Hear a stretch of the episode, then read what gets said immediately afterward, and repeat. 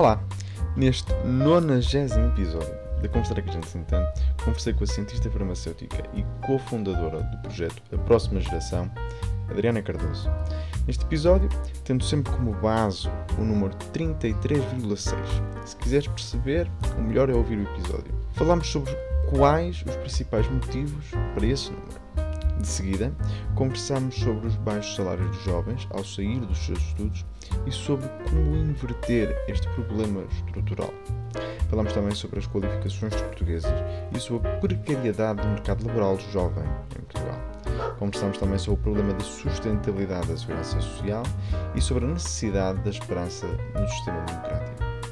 Falamos ainda sobre justiça social e sobre como pode uma democracia ser real quando o valor social não funciona. Uma conversa sobre a juventude em Portugal e os maiores desafios que enfrenta, que adorei gravar e por isso espero que gostem.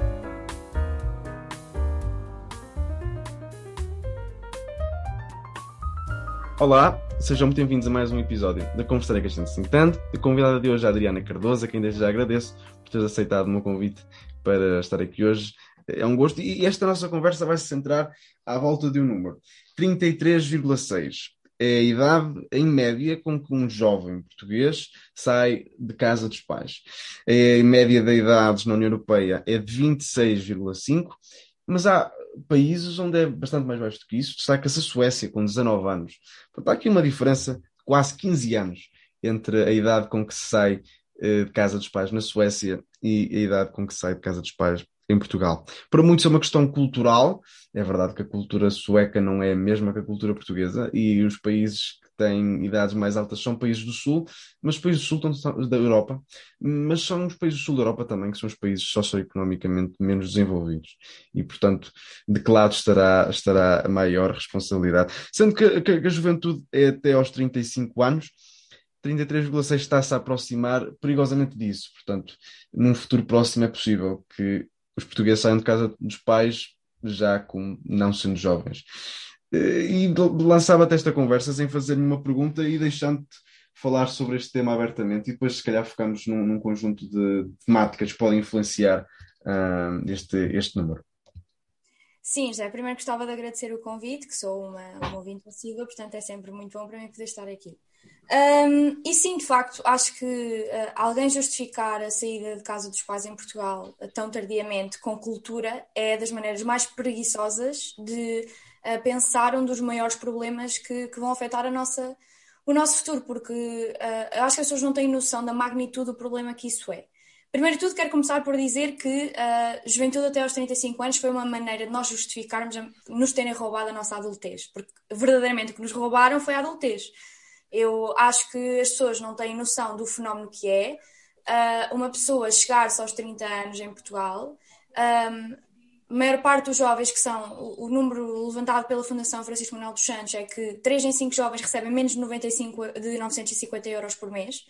Uh, eu gostava que alguém que justifica uh, a saída tardia dos jovens uh, de casa dos pais em Portugal com cultura me explique como é que se vive com 950 euros em Lisboa, no Porto e se cria uma família ainda por cima porque eu não sei se, se essas pessoas têm noção que criar uma, uma família implica variedíssimas coisas, tais como ter milheiro, ter uma capacidade com, com, ter uma capacidade de poupança para em qualquer problema que, que, que, exista no dia a dia, uma coisa tão simples como ter que trocar de carro, tenha uma capacidade e uma folga financeira para o fazer. Isso não é algo que exista quando se recebe 950 euros por mês.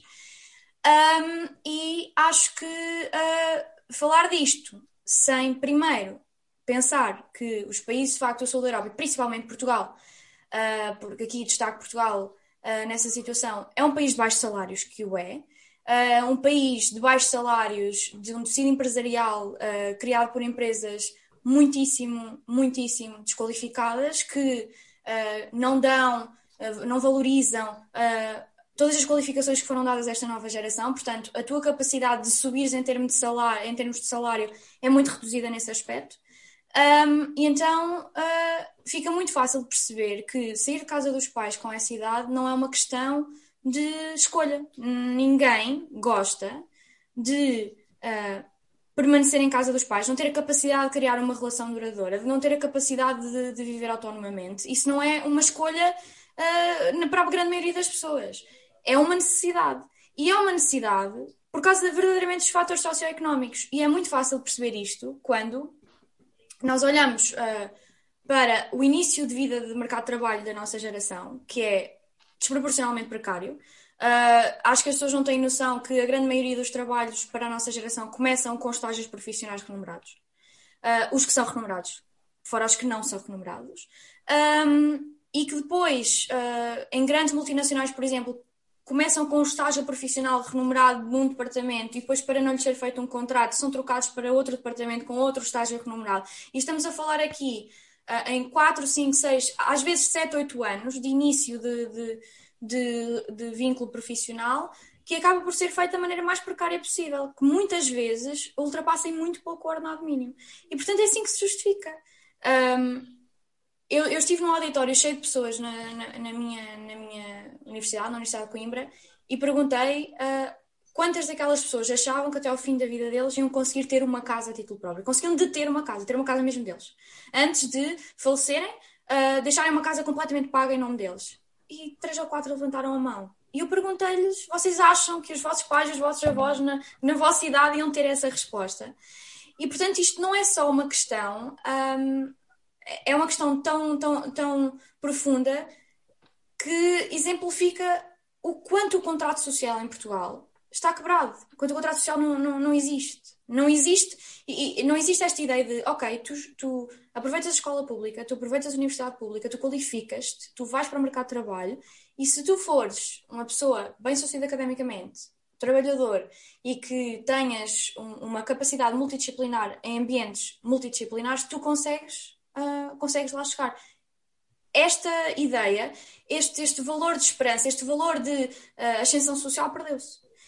E, portanto, acho que seja, acho, acho que é, para mim custa muito um, ver pessoas dizer que a minha, a minha geração, a juventude, uh, não gosta de vínculos laborais. A minha, gera, a minha geração nunca conseguiu imaginar estar numa empresa a vida toda, certo? Mas nem 80. É uma maneira de justificar a precariedade, tal como justificam uh, uh, ficar em casa dos pais tão tardiamente com ah, aos 35 anos qualquer pessoa é jovem, ainda estás muito a tempo. Não, não, era assim que era que seria noutra geração, não, não era assim que seria noutra geração, não era assim que seria que devia ser e não é assim que devia ser. Quando Portugal fez um pulo tão grande em termos de qualificações da, da nossa geração. Portanto, eu acho que os, 30, os 33 anos, um, de facto, é, uma, é o sintoma mais, mais, mais óbvio da quebra do contrato social. Porque acho que no fundo que é isso que é. Falaste sobre várias questões que vamos ter tempo de, ir ao longo deste, deste episódio. Inicialmente, falaste sobre a questão da, da, da idade dos 35 anos ser considerado até jovem. Eu realmente ando a concordar eu, eu, eu, eu acho que quando chegar aos 35, ainda faltam uns longos anos, mas acho que quando chegar aos 35 vou pensar que ainda sou jovem. Acho que é uma coisa que, que, nos, que nos vai acontecer a todos, e aos 40 e aos 50 também mas é verdade que realmente pode ser realmente abusado por até aí, uh, dizendo que o envelhecimento da população na generalidade pode levar a que essa idade por, por, por natureza comece, comece a aumentar. Mas focaste inicialmente sobre a questão salarial. Saíram recentemente os números que diziam da Fundação José Neves, diziam que entre 2011 e 2019 os salários eh, da população com ensino superior caíram 11% e, e os salários dos jovens recém-graduados, portanto, tinham acabado de sair da, de, com uma licenciatura, com um mestrado, hipoteticamente com um doutoramento, caíram 15%. Uh, ah, portanto, onde caiu mais foi exatamente nos mais, nos mais jovens. E, e, e, outra coisa bastante interessante, que a produtividade não acompanhou o aumento da escolarização. Uh, Portugal é o país da União Europeia com menor escolarização. 50% dos portugueses não têm o ensino, o ensino secundário concluído, e eu não me canso de dizer isto. 50% dos portugueses em idade ativa, porque já nem estamos a falar de quem eh, já está fora dessa idade ativa. Uh, e se não aumentou, o, o, se não acompanhou o aumento da escolarização, porque a partir mais ou menos de 2000 começa a descolar, uh, uh, a, a escolarização sobe mais que a produtividade. E para além disso, a produtividade relativa face à União Europeia também não tem aumentado. E, portanto, Portugal hoje é menos produtivo relativamente ao resto da União Europeia. Portanto, há aqui um, um, um caldinho que realmente não ajuda é que, é que os mais jovens possam realmente ter salários, uh, salários elevados. O que é que, que achas destes números? Primeiro de tudo, queria, queria tocar num ponto que foi muito interessante, que, que falaste acerca do investimento. Uh, o investimento da nossa população e o facto da natalidade estar a descer abruptamente uh, também devia ser pensado numa, na, na, questão de uh, a minha geração não ter capacidade económica de sair de casa dos pais, porque cada vez mais uh, tornam a sua formação de família tardia e cada vez menos conseguem ter filhos. E a capacidade de formar família vai, obviamente, colocar em causa a nossa capacidade, seja em termos de segurança social, seja em termos de renovação demográfica, um, e vai piorar ainda mais. Isto é um ciclo vicioso. Uh, o nosso Estado Social, a geração que está mais afastada do Estado Social, no sentido em que não necessita dele de uma maneira tão óbvia como as, as, gerações, as gerações mais tardias, uh, sente-se afastada do Estado Social e quão mais tardiamente acabar por conseguir formar família, criar uma relação e viver fora de casa e depois acabar por ter filhos, uh, esse vínculo com o Estado Social cada vez mais se, se vai vai empurrar à la longue uh, e justifica às vezes, penso eu, muitas posições políticas desligadas que a nossa geração acaba por ter, acho que também é um, parte de um sintoma dessa situação.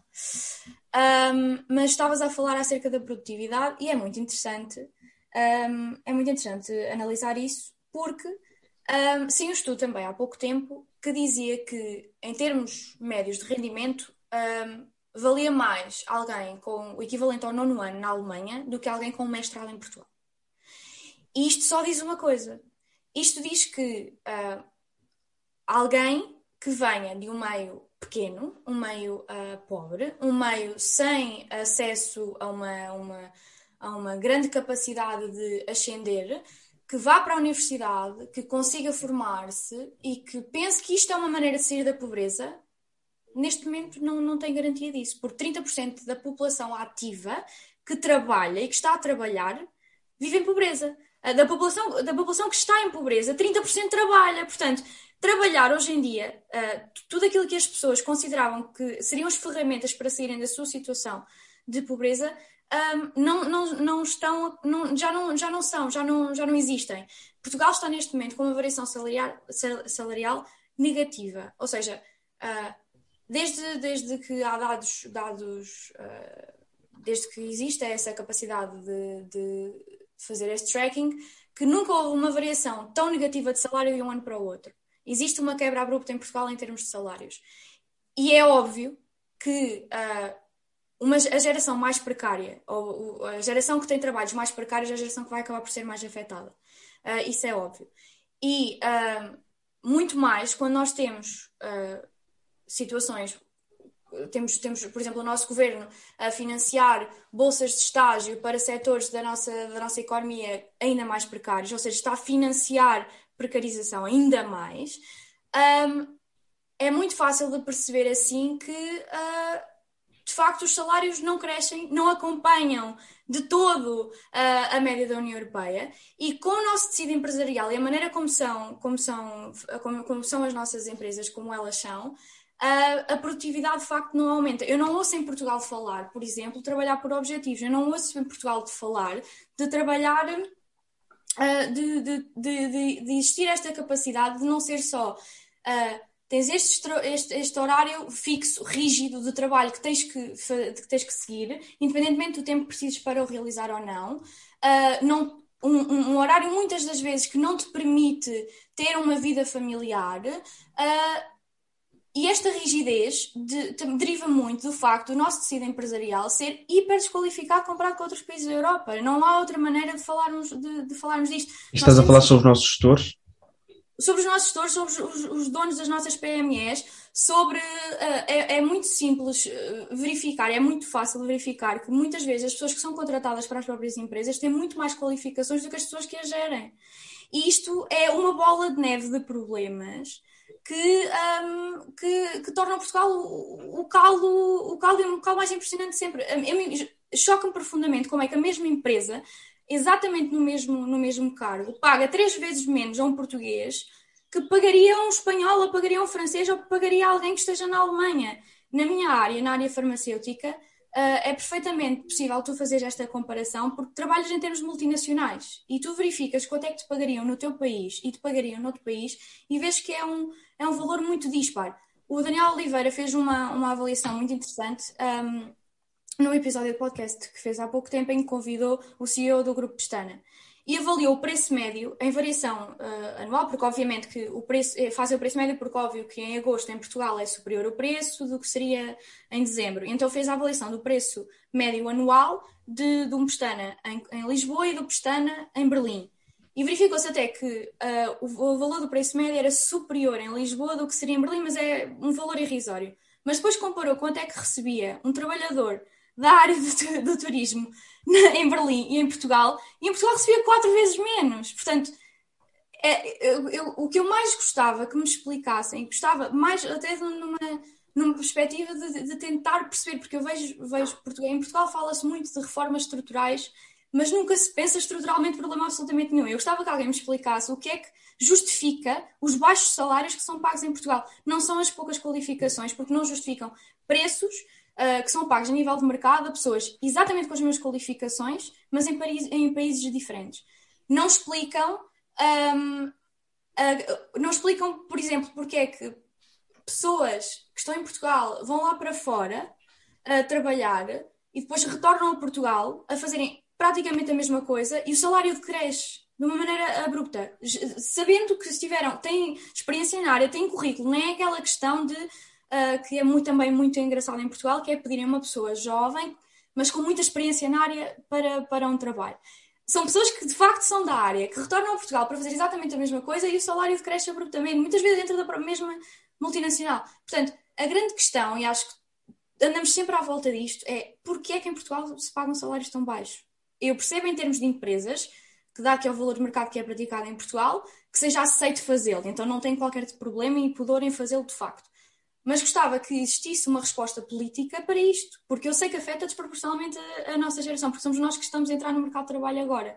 Já não há esta ideia que os nossos pais tiveram uh, de entrar numa empresa e de permanecer lá. Ok, nós já aceitámos, esta, já aceitámos isto.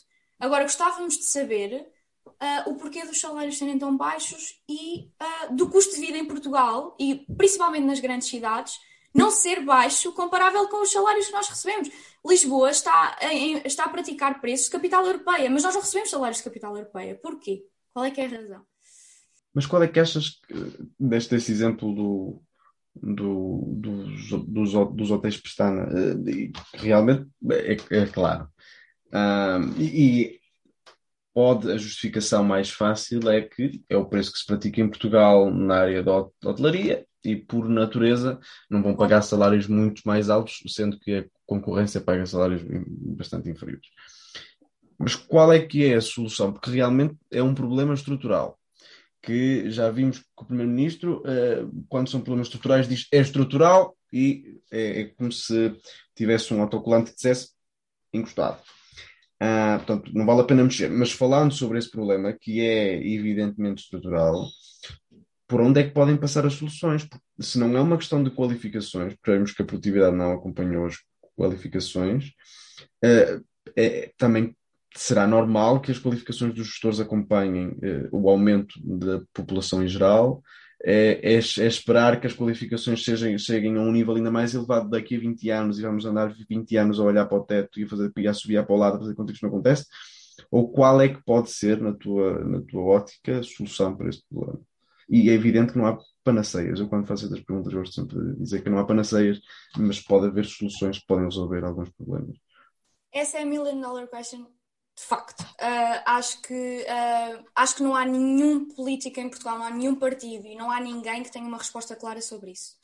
Acho que, uh, é, como é uma resposta multifacetada e é uma resposta que é inconveniente para muitos lados políticos, ninguém quer realmente resolvê-la.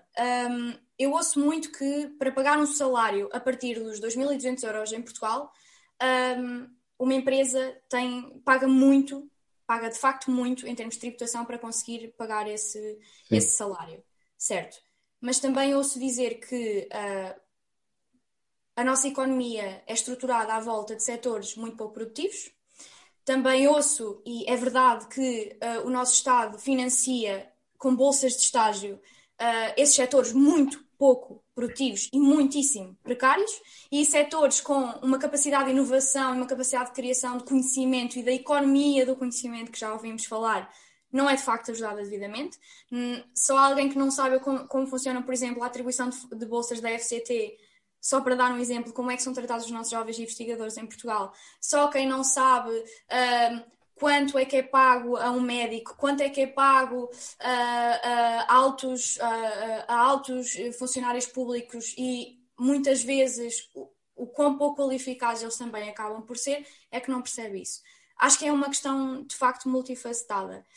E acho que passa muito, acho que neste momento passa muito por aquilo que tu estavas a dizer, ao valor do mercado. É assim que é feito, sempre foi. Os, os, os trabalhadores portugueses é o que, é o que estão habituados, é o que, que vai continuar a ser e assim permanecerá. Uh, não, não, não vejo é uma verdadeira vontade política de sequer analisar o porquê disso acontecer. Uma das coisas que mais me incomoda em Portugal é que nós um, ah, temos políticas públicas que não, nunca são avaliadas. Tu, é, é, implementado, neste governo é implementada uma política pública e tu não sabes daqui a cinco anos qual é que foi o efeito que teve.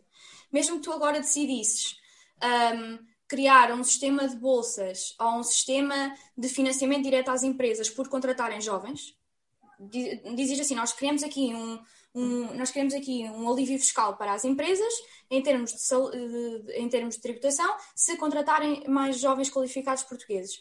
Um, primeiro que tudo, é uma coisa que seria feita à la longa e é muito complicado, algum, é, teria benefícios à la longa e não vejo ninguém com grande vontade política para o fazer. Segundo, um, não vejo também mecanismos para avaliar qual é que seria o impacto desse tipo de, de, política pública. E terceiro, a maneira como ainda se vai fazendo em Portugal é implementando na função pública testes piloto e vendo como é que vai correndo mas nós sabemos como é que as coisas funcionam e são empurradas, e um partido como o Partido Socialista, que orçamento e depois executa muito pouco, e muitas destas coisas acabam por cair por gaveta. Portanto, hum, eu não tenho uma solução uh, perfeita para este problema, acho que no fundo não há ninguém que tenha, uh, mas gostava pelo menos que todos concordássemos coletivamente que, é um, que o problema principal de Portugal são os salários baixos e pelo menos ouvir propostas de como os resolver. É-me indiferente se vamos ter um. Acho que faz isso, isso faz muita falta em Portugal. Debates ideológicos sobre questões, questões que são consensualmente levantadas. Nós levantamos consensualmente este problema e agora gostávamos muito que existisse um, um debate profundamente ideológico sobre esses, sobre esses mesmos problemas. Um debate estrutural. Para ser, uh, para, para ser algo que até o nosso Partido Socialista ia gostar muito. Um debate estrutural sobre o tema. Mas pelo menos que o levantassem uh, e que não dissessem coisas como a extensão do IRS jovem vai resolver, obviamente, a capacidade dos jovens de saírem de casa dos pais. O IRS jovem não vai resolver a capacidade dos jovens de sair de casa dos pais.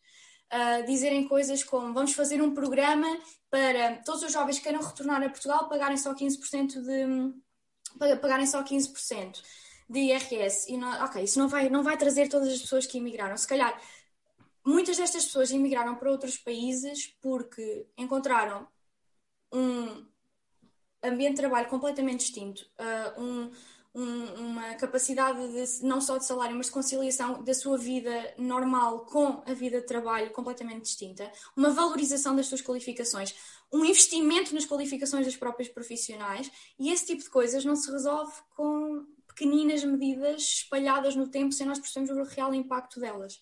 Portanto, eu diria que o meu grande desejo seria, de facto, termos um debate profundamente ideológico sobre o tema, mas que pelo menos o tivéssemos. Bom, estamos, estamos a gravar isto em agosto, mas já temos desejos de ano novo. Eu, eu presumo que não se irão concretizar. Peço desculpa ser eu a dizer-te, mas uh, parece-me que não. Não se vão realizar, eu sei. Não, não se vão realizar, eu sei. Isso, isso eu sei que não, que não se vão realizar. Mas eu vou a muitos, muitos debates, a muitas conferências, às vezes Uh, eu ouço coisas que, que, me incomodam profundamente. Por exemplo, eu ouvi um investigador dizer-me que a nossa geração não tinha filhos porque pensava, uh, tinha uma, uma grande, como é que ele disse, tinha uma, uma grande capacidade de pensar nas alterações climáticas e nos seus impactos e não queria uh, popular a Terra de uma maneira que a Terra não ia conseguir aguentar em termos de recursos. Eu nunca ouvi ninguém dizer isto. Já ouvi muitas pessoas dizerem que gostavam de ter filhos e não têm capacidade económica para o fazer. Mas nunca ouvi ninguém dizer que não ia ter filhos por causa das alterações climáticas. Eu, eu, eu, eu quanto à, questão dos salários, eh, gostava só de dizer que é uma questão grave em Portugal, não só para os mais jovens, mas para toda a população uh, como, como um todo. Não é? é, é Agrava-se nos mais jovens porque tendencialmente são os mais qualificados e é onde vemos que realmente a justiça social, pelo esforço que tiveram, acaba por não funcionar. Ainda assim, uma licenciatura equivale a um ganho de 50% do, do ordenado um, face ao, ao, ao, ensino secundário, mas este valor tem vindo a cair também. Portanto, quer dizer que a licenciatura vale menos em Portugal, cada vez menos face ao ensino secundário.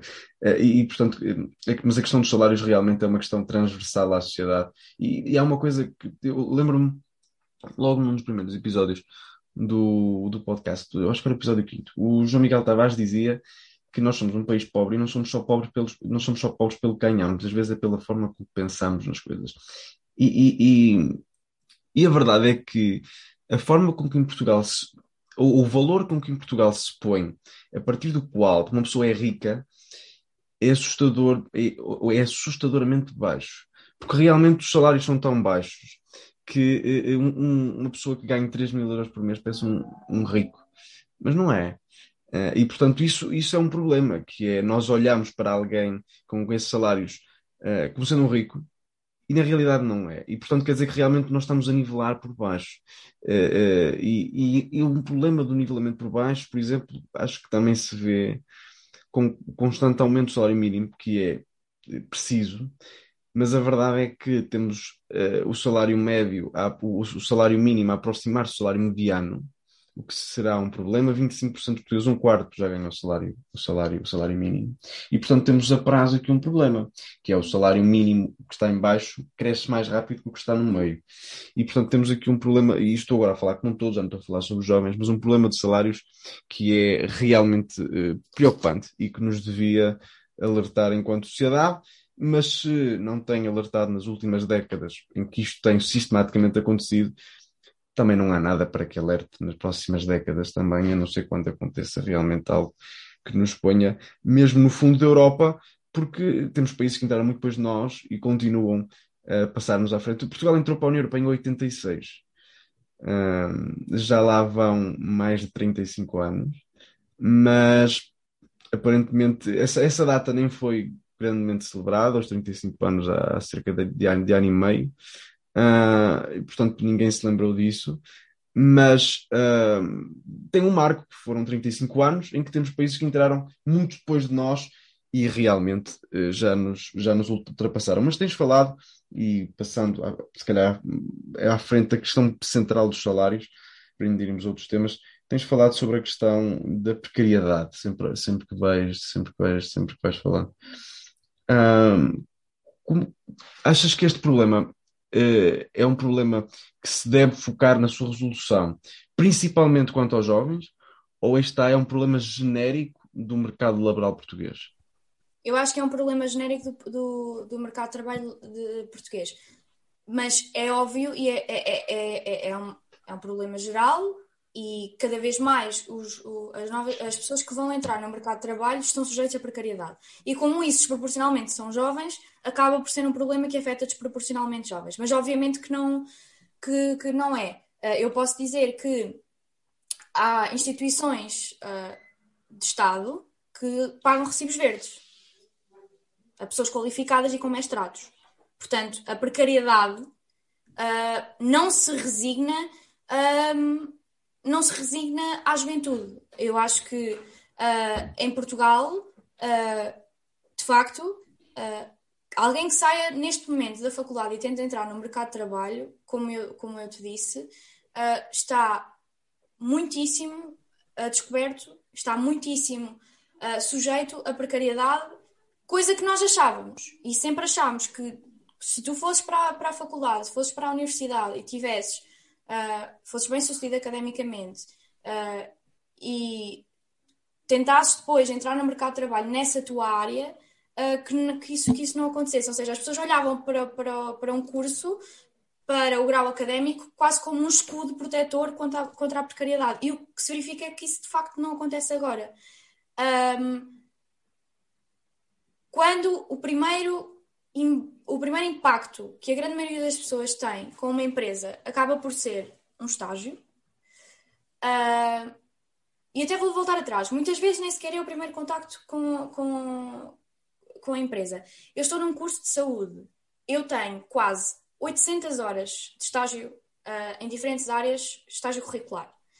Uh, muitas destas, uh, nas áreas que vou fazer, quando eu entrar no mercado de trabalho, posso ir exatamente para os mesmos sítios, mas quando eu terminar o meu estágio curricular, tiver o meu grau e for para esses, para esses locais, eu vou estar sujeita novo a um estágio. Portanto, é um, é um, é uma dupla, é um, é um ciclo tão vicioso que é quase risível e ridículo.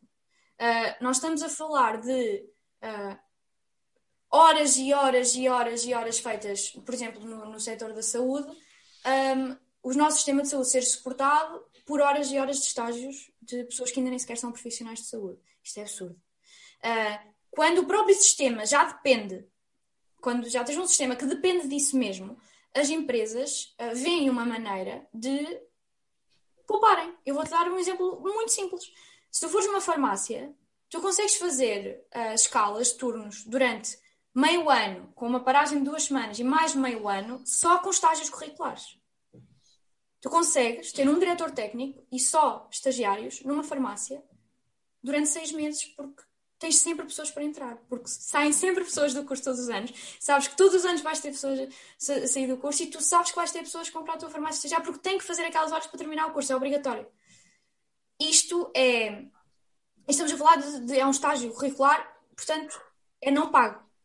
Uh, tu saberes que sais do curso e que vais entrar no mercado de trabalho e que vais estar sujeito a exatamente isto outra vez, outra vez como é que isto não é uh, estar absolutamente sujeito à precariedade? Quando o teu. E, e, não é só isso, é quando tu entras numa empresa, e como eu estava a dizer, um exemplo, o exemplo que eu estava a dizer há, há pouco, quando, quando tu entras, por exemplo, numa multinacional e fazes estágios profissionais, porque até podem ser remunerados num departamento, e o truque que é feito atualmente é trocar as pessoas de departamentos. Tens uma pessoa uh, de uma área farmacêutica que vai para um departamento comercial fazer um estágio profissional e transita para outro departamento uh, a seguir quando terminar o estágio profissional para não ter um vínculo depois. E, e está a rodar setores durante 3 ou 4 anos e não tem um vínculo laboral estável. De facto, de facto estamos, estamos sujeitos à precariedade. E eu não estou convencida de todo que isto seja um fenómeno apenas e só português. Não estou. Mas não há uma safety net para estas situações em Portugal. Não há não há sequer uma capacidade de uh, precaver estas situações e não há uma grande vontade política de trabalho. E acredito que todas estas situações que estamos a falar, que acabam por, eh, por criar este, este caldinho, é? baixos salários, instabilidade e precariedade laboral, uh, falta de capacidade de amealhar, portanto, de fazer poupança, porque o salário realmente é baixo, para fazer face se, às despesas que, possam, que possam surgir, levem àquilo que tu, que tu falavas há pouco no exemplo que deste da, da habitação, da, da, compra da habitação, de apenas três ou quatro pessoas terem achado, ou terem, ou terem a esperança de conseguirem concluir isso. Eu acho que que a palavra central é esperança. Eu, eu acredito verdadeiramente que a democracia vive muito de esperança, não é? Da esperança de que, no fundo, os políticos conseguem vender, seja ela verdadeira ou não, mas com que as pessoas realmente acreditem que têm um futuro melhor à sua frente uh, e que, por exemplo, os pais acreditem que os filhos terão melhor vida que eles, acaba por ser, acaba por ser o contrato social, acaba por ser a esperança que rege isso mesmo. E aquilo que muitas vezes se pede aos líderes carismáticos é que deem esperança às pessoas, mesmo que às vezes mentindo, mas a, eh, a ideia de esperança acaba por ser bastante importante uh, nisso. E aqui o que vemos é que realmente já chegou a um ponto em que já há falta de esperança, porque olhando para toda a situação em volta, olhando para pessoas mais velhas que também passaram por aquela circunstância, os jovens de hoje acabam por olhar com falta de esperança para, para, para, para o seu futuro, não é? Uh, podia acrescentar aqui mais um número que 19, só apenas 19% dos jovens vive confortavelmente com aquilo que ganha. Portanto, 80%, 4 em cada 5, não vive confortável com o que ganha. Ou seja, é natural que possa não ter grande esperança. E se a democracia vive de esperança, é evidente que depois esta falta de esperança relacionada, por exemplo, com os salários, nos possa levar também à questão da participação eleitoral também é bastante, bastante, bastante preocupante. E portanto temos aqui toda uma situação associada a esta palavra que acho que é importante, de esperança, que, que nos devia, uh, que nos devia preocupar, preocupar como um todo. Quais é que achas que seriam uh, algumas medidas que se poderiam ser tomadas para dar esperança e para estimular essa, no fundo, essa crença de que algo pode mudar e algo pode ser diferente? Um, eu, medidas especificamente, um, eu, eu, consigo dizer o que eu acho que, por exemplo, os partidos políticos deviam fazer, porque para mim acho que isso é o mais importante ser falado. Porque acho que diferentes partidos vão ter diferentes visões, mas é como eu digo, por exemplo, eu estou aqui a falar sobre problemas de juventude. Eu, obviamente, não represento não representa a juventude. Eu não sou o Marcos Mendes da é juventude aqui a falar eh, dos problemas da juventude. Acho que ninguém representa. Uh, eu provavelmente tenho concepções políticas de sociedade, sociais muito distintas até propriamente das tuas. Mas o, o que me interessa a mim é levantar problemas e levantar questões que nos afetem a todos uh, de uma maneira geral. E esperar que os nossos partidos, que os nossos atores políticos, as pessoas que que, que, estão mais indicadas para o fazer, que tenham um debate ideológico e que tenham a capacidade de formular propostas para estas, estas situações. Um, aquilo que tu disseste, uh, uh, especificamente acerca da esperança, é muito importante porque, como, como, como eu tinha dito, um, há várias coisas que retiraram às pessoas a capacidade de acreditarem no contrato social e de acreditarem no elevador social e de acreditarem que o Estado dá-te todas as ferramentas em termos de ensino público, em termos de acesso, se fores uma pessoa que tens vazado ter uma doença crónica, tens acesso ao Serviço Nacional de Saúde, uh, tu tens a capacidade de, indo para a escola pública, indo para uma universidade pública, ascender socialmente e teres uma vida mais facilitada do que aquela que a geração anterior a ti esteve, teve, e muitas das vezes um, a qualificação não, não serve às pessoas. Eu, eu não, eu, eu, costumo dizer isto: eu não fui para a faculdade pela estética da faculdade, eu fui para a faculdade para tentar ter uma vida melhor do que aquela que os meus pais tiveram. Isso é que a grande maioria, maioria das pessoas fala por isso mesmo. E, portanto, esta incapacidade que as pessoas têm, uh, que acho que muitas pessoas na política têm de, de perceber que a quebra deste contrato social diz muito a muita gente, uh, eu, eu, não percebo como é que, como é que isso não é, não é, não é reparado e, e muitas pessoas e, e incomodam que, por exemplo, a direita democrática não, não pegue nisto. Um, eu acho que, se, que o afastamento do, do, dos jovens da política é feito da seguinte forma. Eu acho que os jovens cada vez mais se afastam daquilo que é a política partidária, das eleições no geral um, e da maneira como se fazem políticas públicas em Portugal. Porque olham para os partidos e olham para a Assembleia da República e não veem uh, pessoas que estejam verdadeiramente, verdadeiramente interessadas em fazer políticas públicas. Não, nem sequer veem uma capacidade daquelas pessoas fazerem políticas públicas eficazes para resolver os grandes problemas do país. E então têm uma participação política cada vez mais está fora um, das nossas eleições, cada vez, cada vez mais está fora do, da participação cívica e da participação eleitoral. Uh, e os partidos que conseguem agregar de facto jovens fazem-no da seguinte forma: uh, as principais bandeiras que levantam e as suas principais propostas políticas são, uh, são acerca de questões que afetam desproporcionalmente jovens.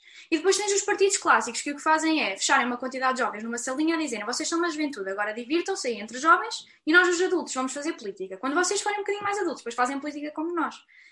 E se os partidos não perceberem que esta maneira de fazer política não é atrativa, se os partidos não perceberem que a quebra do contrato social e da incapacidade da política dar, este, dar esta noção aspiracional e dar esta noção de eficácia em termos de políticas públicas e dar esta noção de que a política de facto faz um impacto na vida das pessoas. E que fazer política não é só uh, uma questão de ego e que não é só uma questão de, de até de economicamente alguém se melhorar, mas é uma questão de ser uma pessoa que está ali para servir pessoas e que está ali para uh, servir pessoas que têm problemas concretos e que precisam deles solucionados e resolvidos, enquanto isso não acontecer, a minha geração vai se completamente afastar da, do, processo, do processo político. Principalmente porque uh, nós sabemos disto, os partidos políticos têm diferentes nichos eleitorais, não vale a pena andarmos já a, a, não vale a pena é andarmos é à volta, e é normal que o sejam, e a juventude não é um bloco político. Não, nunca foi e nunca vai ser. E, portanto, não é expectável que o Partido Socialista ou que o Partido Social Democrata ou, ou que qualquer outro partido tenha uh, um grande, um, uma grande lista de compras de medidas para a juventude porque, no topo da sua lista de prioridades porque tem uma quantidade de lista, por exemplo, para pensionistas, porque sabe que os pensionistas muito provavelmente vão votar naqueles partidos. E, portanto, um, a maneira de trazer jovens, porque eu, eu, não, eu não gosto, eu não gosto desta ideia que as pessoas eu, eu detesto porque acho que é mentira. A juventude, a nossa geração, não está afastada da política.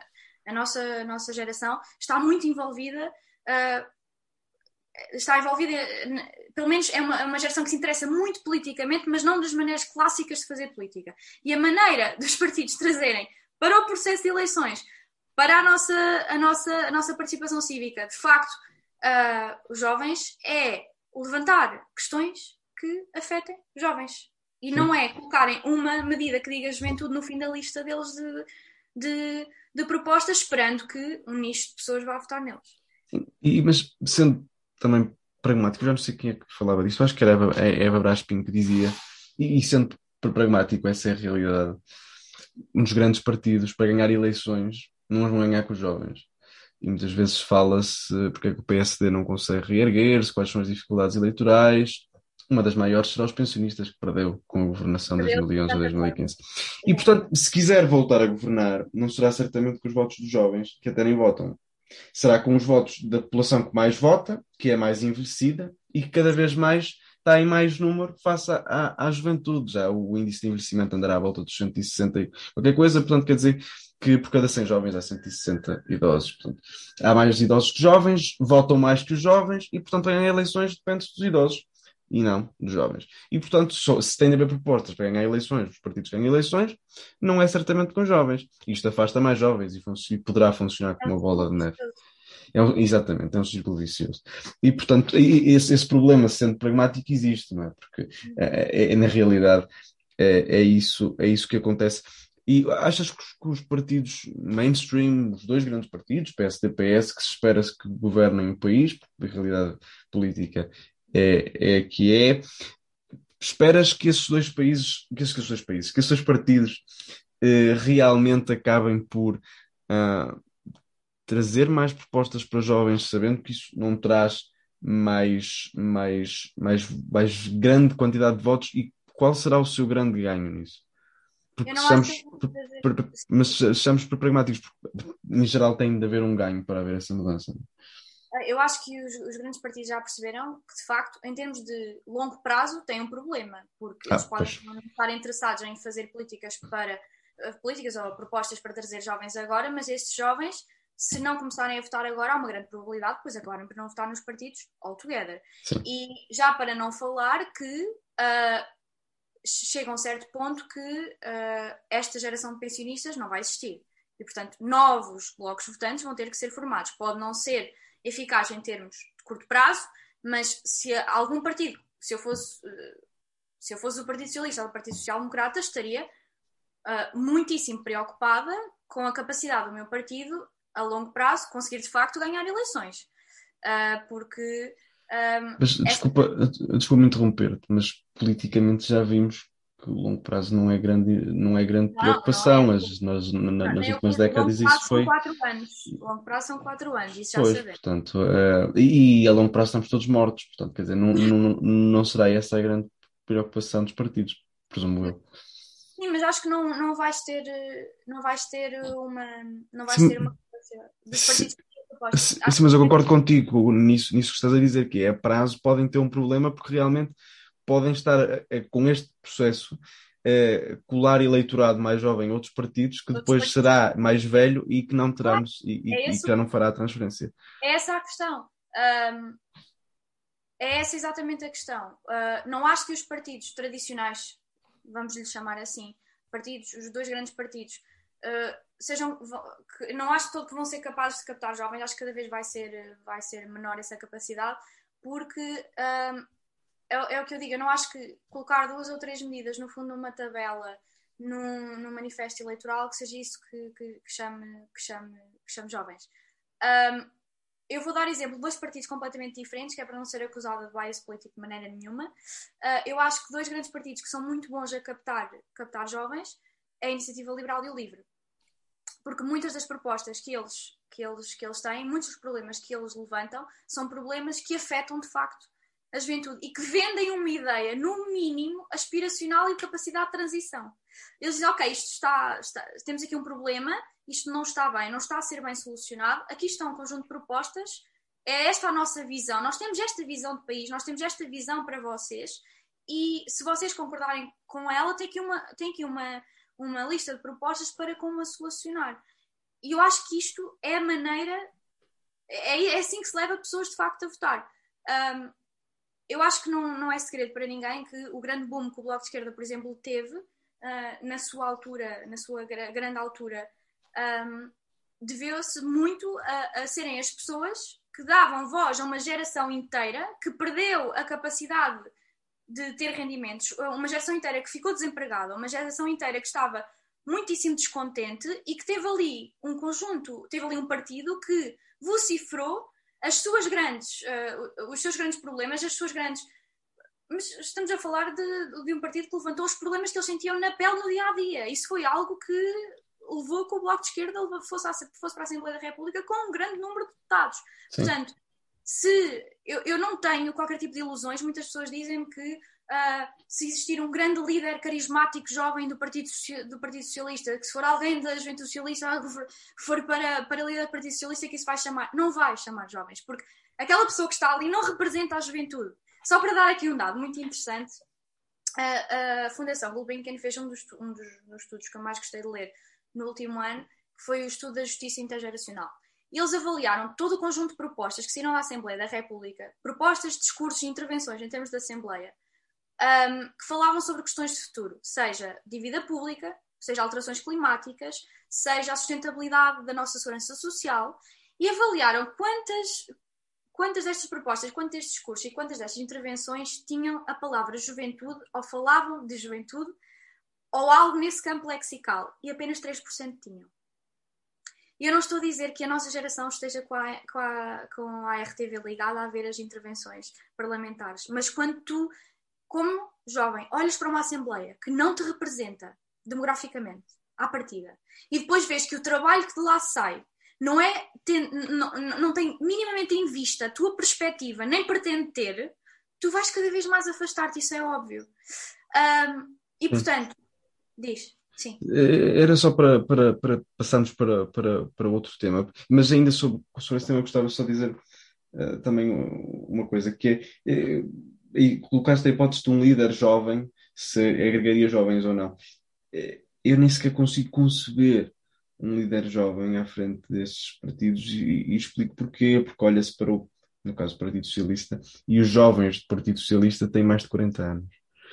Ah, Sim, e portanto, não consigo não conceber têm, sequer. Os que têm não são pessoas que saibam minimamente um, não fazem ideia do que aquilo que é uma preocupação de um jovem como nós, nem sequer se parecem um jovem como nós, portanto, não são pessoas que não, não, não, não é alguém que, um, que alguém da nossa idade olhe e que se identifique, ou que muito menos acho que o vai representar. E esta incapacidade de serem, se quiseres, um símbolo, um, não ir resolver qualquer tipo de problema, porque aquilo é um jovem, ok, mas no cartão cidadão, talvez. Sim, e, e depois eu diria que apesar eu não, eu não sei se isto que digo será verdadeiramente factual, mas eh, o sentimento que eu tive, por exemplo, quanto a um, um, líder partidário com o qual até nem simpatizava particularmente, que era o Francisco Rodrigues dos Santos, que tinha 30 anos, mas senti sempre que havia publicamente uma grande condescendência, porque era um bebezinho que ali estava, uh, e, e, senti sempre essa condescendência, seja dentro do partido, seja fora do partido,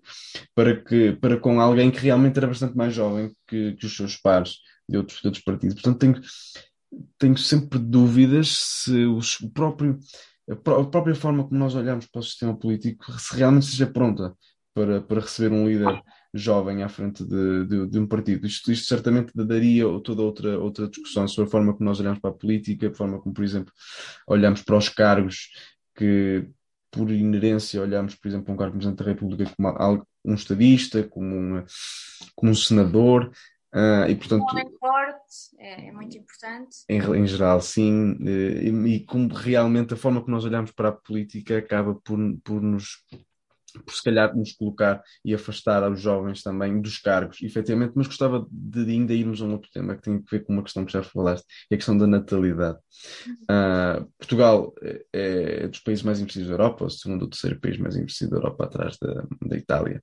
Uh, e, portanto, temos um problema grave de, envelhecimento. Estamos no, no, top 5 do mundo também, portanto, neste, neste top estamos bem posicionados. Uh, e, portanto, temos aqui um problema que, se, que é um do, de dupla face, portanto, no, no, topo e na base também, porque temos uma taxa de fecundidade muito baixa, uh, que andará à volta de 1,4, portanto, cada, cada mulher em idade ativa, em idade fértil, assim aqui é, tem um, 1,4 filhos. Claro que não é um filho e uma cabeça, mas, mas é, é uma média. Uh, e, portanto, sabendo que o valor para a renovação das gerações é 2,1, teremos um problema, diria, que será económico também, porque teremos menos população, teremos menos massa crítica, teremos tendencialmente um PIB menor uh, e temos um problema, evidentemente, demográfico e, e, relacionado com a segurança social. Eu citava uma frase de um, de um convidado e pedia-te, de um outro convidado do podcast, e pedia-te a opinião. Eh, a insustentabilidade da segurança social é um mito propagado pela direita propositadamente para a destruir.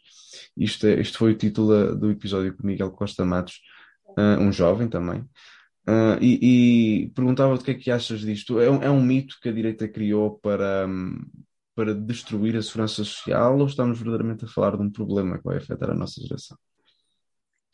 Um, eu uh, dizer, é assim, primeiro de tudo, acho que há pessoas à direita que gostavam de, de, receber reforma, portanto, achar que alguém à direita criou esse mito uh, por si só parece-me, eu diria, no, no, mínimo, no mínimo dos mínimos, um, contraproducente.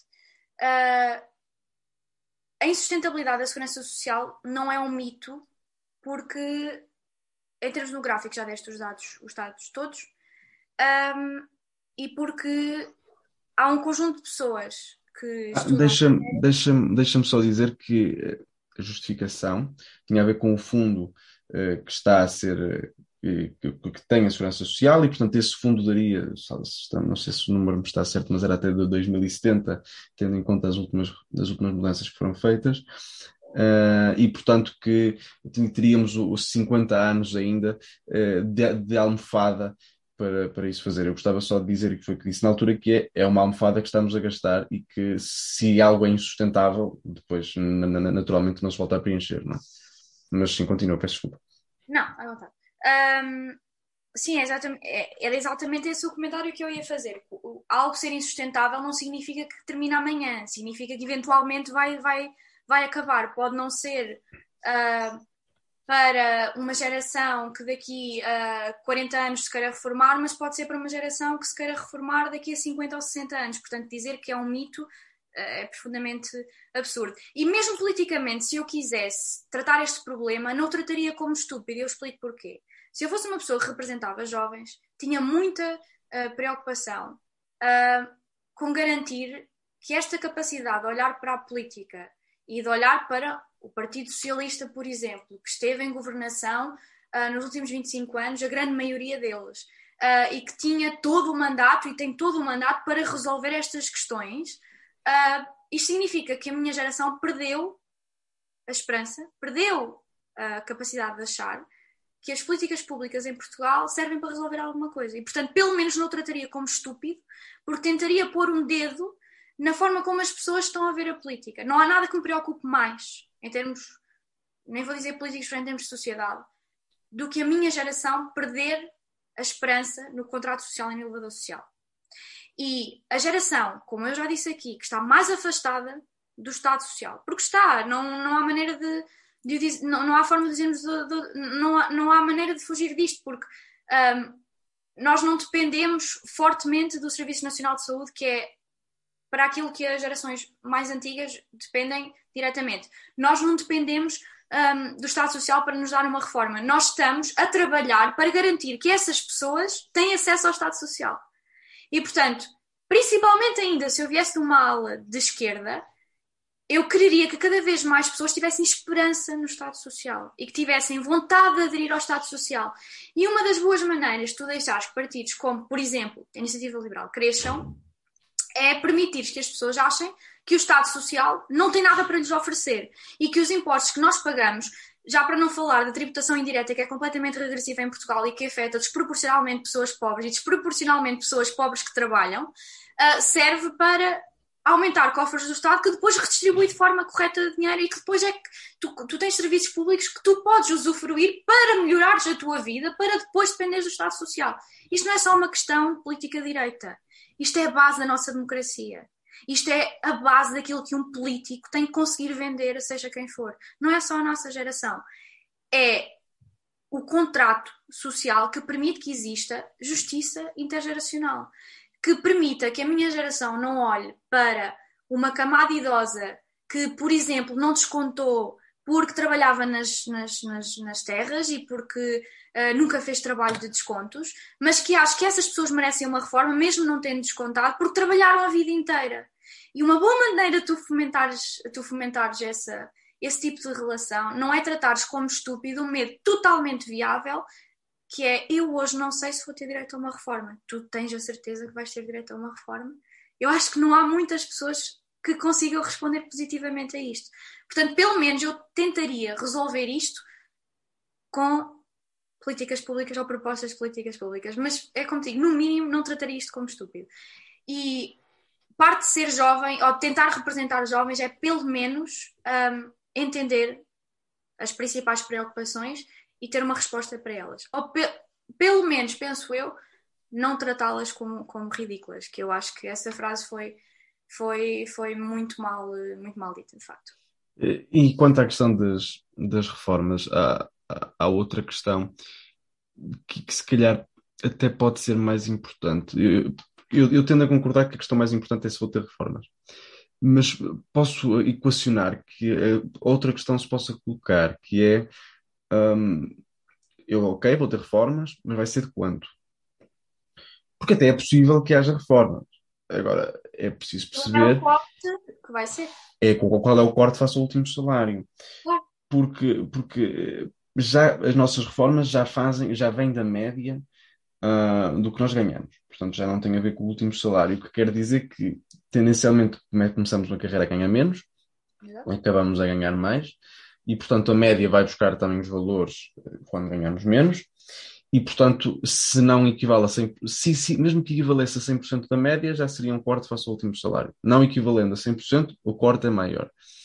E aquilo que pode passar a solução natural e óbvia, se não, feito, se não for feita nenhuma reforma estrutural, hum, a solução óbvia é realmente cortar nesta taxa de, de, de, relativa ao último salário e relativa à média, e, portanto, a fazer com que as reformas sejam menores. E, portanto, se não houver capacidade de amealhar uh, ao longo da vida uh, alguma parte do salário para um, um, período não laboral que, pelo aumento da esperança média de vida, se prevê cada vez maior, então será difícil pessoas, quando chegarem a essa idade, nós que chegaremos a essa idade se nenhuma tragédia acontecer, como é que, qual, qual será, quais serão os nossos rendimentos mensais para, para, nós, para nós sobrevivermos, sendo que a nossa ideia de reforma eh, e a justiça de reforma faz parte da nossa democracia, faz parte do nosso, da nossa forma europeia e ocidental de olharmos para, para, para as sociedades. E, portanto, temos um problema, se calhar não, não só de vamos ter, mas se calhar principalmente de quanto é que vai ser e vai ser possível viver com isso. E essa questão, se calhar, é importante para voltarmos à esperança, não é? Porque se, olhando para isto, realmente é fácil não ter esperança. Sim, e e a questão que tu tocaste é muito importante. Uh, quando tu disseste um corte que pode ser ainda superior e a tua incapacidade de amelhares durante a tua vida, isso piora tudo. Uh, como eu disse, um, num país de salários baixos, se tu quiseres formar uma família, tu vais constantemente deparar-te com situações urgentes em que precisas ter dinheiro amelhado para o gastar. Uh, é, é, inevitável, é uma questão, é uma questão da vida. Uh, os, os, os, teus filhos não escolhem quando estão doentes e necessitam de. Uh, pode não ser cuidado médico, mas pode ser de cuidado farmacêutico, pode ser de fisioterapia, pode ser seja do que for, que necessitem um, de, de, forma imediata, ou tu, ou a pessoa com quem, com quem estás, ou a tua família. Um, e um, um, salários baixos promovem precisamente a tua incapacidade de melhorares para a tua vida. E tu olhares para isto, aliado precisamente ao facto de poderes vir a ter um corte tão abrupto naquilo que vai ser a tua reforma um dia, uh, e dizerem-te constantemente, que também é outro fator importante, que cada vez mais vamos adiar a idade da reforma para garantir a sustentabilidade de algo que tu já não acreditas que de facto seja sustentável, um, isto piora tudo. Um, e também sabendo que, mais uma vez, como eu estava a dizer há, pouco, uh, em Portugal, o, toda a tua tributação indireta é profundamente regressiva. Uh, os portugueses, uh, que, que, como eu estava a dizer há pouco, dos portugueses pobres, 30% deles, ou que estão abaixo do limiar, que estão no limiar da pobreza, 30% deles trabalham. Nós estamos a falar de pessoas que todos os dias trabalham 8 horas. São pessoas que uh, acreditavam e, e, tentam trabalhar para sair da pobreza e não o conseguem fazer. E estas pessoas, perguntem-lhes a estas pessoas se elas acreditam que vão ter uma reforma. Ou se acreditam que a reforma deles vai chegar para eles viverem. Se não chega agora para eles viverem trabalhando, como é que é possível alguém acreditar que este contrato social aqui ocorre? Que estas pessoas acham ou, ou, conseguem perspectivar que o Estado Social vá cuidar delas no futuro, quando atualmente elas já não conseguem cuidar delas próprias. Um, Portugal é um país de muitos problemas sistémicos e problemas que eu acho que afetam uh, todas as gerações. Uh, mas acho que cada vez mais o que está a acontecer é esta, esta, esta incapacidade de ter esperança, como tu disseste. Para mim, eu acho que é a quebra do contrato social que aconteceu com, com a nossa geração. Acho que isso é o que, que define esta geração verdadeiramente, é um, cada vez mais a quebra do contrato social e da incapacidade de acreditar no elevador social. Uh, e isso é a base da nossa democracia é o que sustenta o nosso sistema político. Ninguém vai votar se, se achar que as pessoas que em quem vai votar, primeiro, e segundo, mesmo não votando noutras pessoas, acredita que elas pelo menos querem resolver os problemas da nossa sociedade. Quando tu quebras isto, uh, eu não sei que tens uma democracia formal, no fundo. Sim.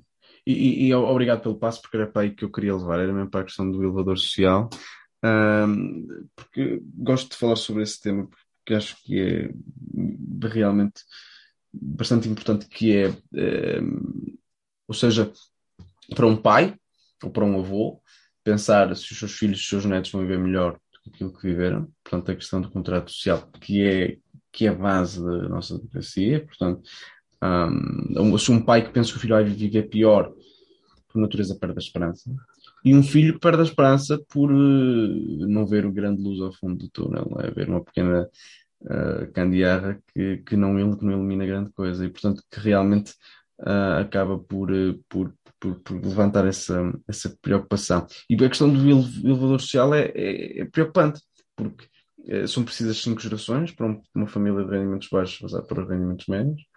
cinco gerações é muito.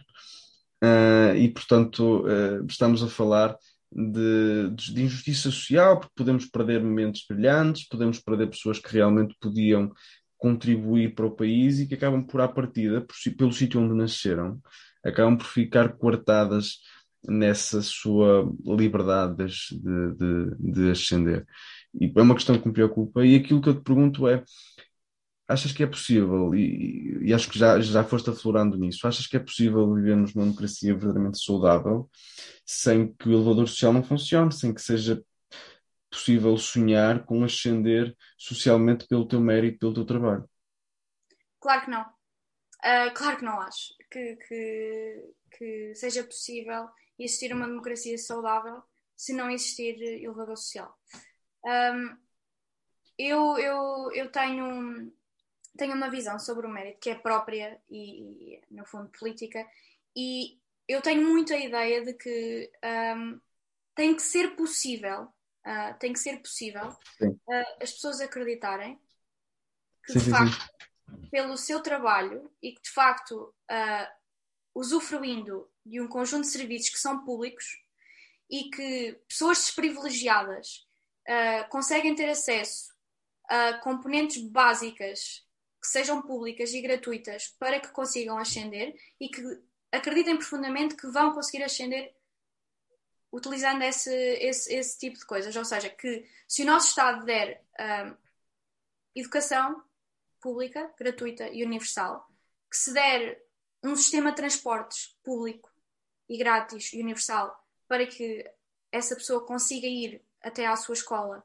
e estudar, que lhe dê um Serviço Nacional de Saúde para que, se adoecer, essa pessoa seja bem cuidada e consiga que a sua doença não o impeça de viver, se, que se alguma vez tiver um problema durante uh, a sua vida, mesmo no mercado de trabalho, e que vá para o desemprego, o Estado cuida dele, que se nós perdermos, se, se, se nós perdermos esta capacidade, uh, este, este ideal de uh, eu esforço-me para ter mérito próprio e esforço-me para ascender socialmente, mas sei que tenho um Estado social e que tenho uma, uma rede de segurança para me apanhar quando eu uh, não conseguir, conseguir lá estar. Quando tu, já falámos disto, já falámos disto ao longo do podcast, mas vou só nomear, quando tu não acreditas que trabalhando consegues sair da pobreza, porque 30% das pessoas que são pobres trabalham quando tu acreditas que não há maneira tu sendo jovem teres a garantia que vais ter um salário que te permita viver e criar família, porque um, o salário de uma pessoa que tirou um curso universitário em Portugal vale menos do que alguém com nono ano na Alemanha. E quando tu não acreditas verdadeiramente que no fim da tua vida vais poder vir a ter uma reforma, o contrato social não existe e a tua ideia de elevador social também não. E existe muito pouco que nos une enquanto sociedade de uma maneira tão consensual do que a crença no elevador social. E se nós perdermos isso, eu não sei como é que vamos conseguir ter uma democracia uh, pacífica e participada, e acho que todas as pessoas que estão na política devem, pelo menos, ter uma resposta para, ou pelo menos uma visão de como uh, modernizar esta ideia de elevador social e como torná-la acessível às novas gerações. E temos que caminhar inevitavelmente para o fim do, do episódio. Teríamos muito mais para conversar sobre muitos outros temas que ficaram por conversar, sei lá, sobre habitação, que não falámos, se calhar podíamos ter falado e não falámos, realmente, que é algo que pesa na questão da juventude, mas uma hora não chega para tudo. E passando para. Uma hora, uma hora não chega para tudo, aliás, décadas não chegam, como se vê, portanto, uma hora muito menos. Passando para, para as duas rubricas finais pedia-te então que falasses sobre alguns livros que te marcaram de alguma forma. Então, uh, em termos de livros, eu escolhi quatro, que são muito variados e ecléticos, para ninguém se queixar que tenho daquelas listas de supermercado que os políticos inventam para o público e que de facto toda a gente sabe que não vão ler. Uh, e então tá, tá aqui, está aqui um bom mix. Então, eu escolhi em primeiro lugar o Crashed do Adam Tooze, que é uh, uma perspectiva histórica das principais crises económicas que tivemos na Europa e nos Estados Unidos e uh, a maneira como elas moldaram as nossas sociedades, o nosso sistema, os nossos sistemas económicos e maneiras de evitar futuras crises económicas. Em segundo lugar, uh, escolhi o meu livro favorito de sempre, que é a Ana Karenina, do Tolstói, que é o meu, meu livro favorito e que acho que todas as pessoas uh, o deviam ler, pelo menos para entenderem a perspectiva das duas personagens principais e de como elas culminam e daquilo que é uma sociedade profundamente patriarcal. Uh, em terceiro lugar, escolho uh, Os Contos de Chekhov, um, que é um livro que se lê muito bem, por exemplo, na praia, porque, como são contos, obviamente, uh, dá para parar onde, onde, onde se quiser e porque muitos deles uh, são, são, são absolutamente deliciosos de ler e, e fazem mesmo rir. Uh, portanto, esse é o meu, o meu terceiro livro. E por fim, escolhi o inevitável Why Nations Fail, do James Robinson, porque até pareceria mal vir um podcast deste calibre sem indicar um excelente livro. Um, e vou terminar só, não, era um livro que eu, tinha, que eu tinha de facto pensado, mas acho que é muito importante para esta questão uh, do mérito, e digo já à partida que não se tornou o meu livro favorito de como se tratam estas questões, mas acho que é um livro importante para quem quiser ler sobre elas, uh, que é A Tirania do Mérito. Uh, e é um livro ideológico e eu diria que o escolho porque faz falta perspectivas ideológicas sobre as questões. Por mais que eu discorde das perspectivas ideológicas, gosto de ver que as pessoas de facto têm perspectivas marcadas acerca de, de, questões. Passando para a última rubrica, está, pedia-te uh, pessoas, personalidades que te influenciaram, de, de, que te marcaram, que te influenciaram. Então, em primeiro lugar, eu escolhi a Angela Merkel. Escolhi a Angela Merkel e vou começar por ela porque é uma referência para mim, primeiro porque é uma mulher que veio da área científica, passou para a política e nunca deixou que isso fosse considerado uma falha ou sequer que isso fosse mencionado. Uh, e é uma referência para mim daquilo que é uma direita verdadeiramente cosmopolita aberta e moderna. Portanto, escolhi.